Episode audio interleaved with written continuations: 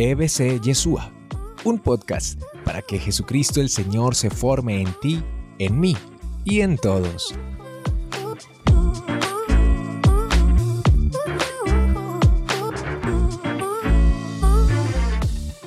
San Pablo desde la cárcel nos está diciendo manténganse siempre alegres. Pidámosle al Señor ese don del Espíritu Santo de la alegría, que podamos vivir las circunstancias de la vida con esperanza, con alegría. Y cuando sean circunstancias difíciles, que es absurdo, o sea, es absurdo uno decir, va a estar alegre en eso. La muerte de un ser querido en medio de una enfermedad, de una quiebra económica, ¿va a estar alegre? No, pero que por lo menos podamos tener paz. Que por lo menos podamos tener paz, serenidad, confianza, esperanza, porque estamos en presencia de Dios, porque sabemos que Él nos acompaña, porque sabemos que en Él somos más que vencedores, porque sabemos, como dice Santo Tomás Moro, que no hay una tristeza en la tierra que el cielo no pueda sanar, que esta vida es pasajera, que esta historia pasa, pero que el cielo sana todo dolor, toda dolencia, toda tristeza, que el cielo nos espera con el amor eterno de Dios, es el paraíso es lo que Dios ha soñado para cada uno de nosotros. Entonces, eh, esto es pues lo de la carta a los filipenses y qué bueno que nosotros vamos pensando en nuestra propia realidad. Señor, regálame paz en esta situación que estoy viviendo. Porque es una paz muy especial. Dice que es una paz profunda que custodia nuestros pensamientos. Cierto que a veces la loca de la casa es la que no nos deja tener paz y no nos deja ni dormir, porque empieza a pensar, a empelicularse, a imaginar, a exagerar, a inventar y no nos deja ni dormir. Pero esta paz que da Dios dice, custodiará tu mente, tus pensamientos y tu corazón, tus sentimientos, tus decisiones, tus actitudes.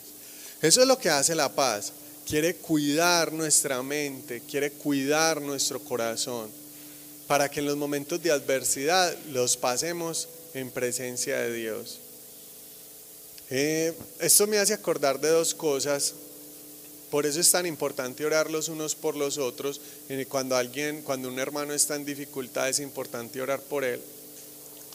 Me hace acordar de un predicador conocido que eh, estaba en un momento muy difícil de su matrimonio y la esposa se fue con, con otro hombre y entonces él se dio cuenta de que se le estaba derrumbando el hogar y eh, un amigo lo llamó de la comunidad y oró por él y él dice, y yo en ese momento sentí una paz, que esa paz me acompaña hasta el día de hoy. Y uno dice, pero ¿cómo va a ser eso? O sea, si estaba tan triste, si estaba tan afligido, pero es que la paz de Dios sobrepasa todo entendimiento. Y me hace acordar también de Martin Luther King Jr., que en la biografía de él cuenta que lo amenazaron para matarle a, a sus hijos por todo lo que estaba haciendo en la lucha por los derechos humanos. Y em, su papá oró por él de tal manera que él recuperó la paz y él decía, fue una fortaleza que no venía de mí, porque yo tenía una tristeza, una debilidad que me iba al suelo desmayado. Yo no sé si ustedes han visto Martin Luther King Jr. predicando hasta el desmayo. Él, hay, hay, un video donde él sale predicando hasta que se desmaya del, del, cansancio, del no dormir, de las persecuciones, de las amenazas, de todo lo que estaba viviendo. No, no sé cómo se llama, pero sí en los videos que hay en YouTube de Martin Luther King predicando, hay unos donde hay uno que me impactó mucho porque predica hasta que se desmaya. Es impresionante. Y bueno, ustedes saben que él entrega la vida por esa causa, él entrega la vida por esa causa. Una vez le dicen, ¿y no tiene miedo de que lo maten? Y él dijo, vea, yo como cualquiera quisiera ser un hombre longevo, ver los hijos de mis hijos, ver crecer mis nietos, tener una finquita y tener una vida en paz. Pero no voy a hacer lo que yo quiero, sino lo que Dios me pide. ¿Y usted está amenazado de muerte hoy en esta marcha? Sí, pero igual voy a marchar. No voy a hacer lo que quiero, sino lo que Dios me pide. Tremendo. Y lo mataron en, en una de las marchas, pero ha sido muy, muy increíble porque en la vida de Martin Luther King los frutos de su martirio y de su entrega se vieron muy rápido, en el sentido de que se recuperaron los derechos humanos de su raza, eh, sus objetivos todos se cumplieron, todos se cumplieron, todos sus objetivos. Y, y es muy bonito porque todo fue desde la palabra de Dios, todo fue desde la oración. Y hoy en todas las ciudades de Estados Unidos hay una calle que se llama Martin Luther King Jr. y en Washington sus frases célebres. Y 40, 50 años después de su muerte, un, un presidente de su raza en, en ese país. Entonces, la, la, igualdad que él soñaba, que ese era su discurso principal, I have a dream, tengo un sueño. Y es el día en que el hombre negro y el hombre blanco pasen juntos con igualdad de derechos en este país. El sueño de él se, se cumplió. Eh, lógicamente fue, fue un martirio, fue un, fue un, un hombre pues de Dios que entregó eh, su vida por la causa, pero lo que me impacta y lo que me parece muy bonito fue los frutos tan evidentes y tan claros de su proyecto, de su propuesta y todo desde Dios.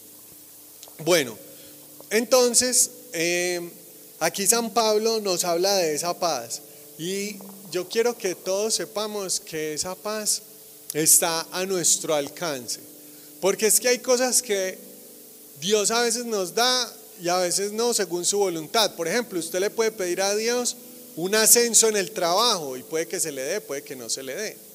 Usted le puede pedir a Dios, eh, no sé, eh, una novia para casarse, puede que se le dé, puede que no se le dé.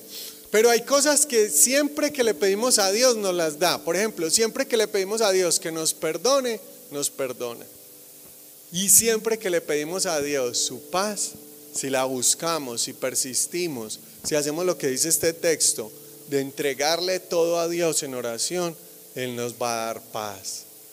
Qué bonito saber eso, que tenemos el recurso de pedirle al Señor paz en el corazón en medio de la adversidad. Y entonces hay cosas que Él siempre nos va a dar. Amor, su perdón, su paz. Hay otras que a veces sí, a veces no. ¿Cierto? Que me gane la lotería. y uno que le pide ciertas cosas materiales, pues Él sabrá que le conviene a uno, que no. Y de acuerdo a eso, procede. Como dice Santa Teresa, deja que el Señor de la casa obre. Él sabe lo que te conviene y lo que le conviene a Él también. Tremendo, ¿no? Deja que el Señor de la casa obre. Él sabe lo que te conviene y lo que le conviene a Él también. Es decir, lo que conviene que haga en nuestra vida para que el reino de Dios se expanda y llegue a más corazones y de más fruto.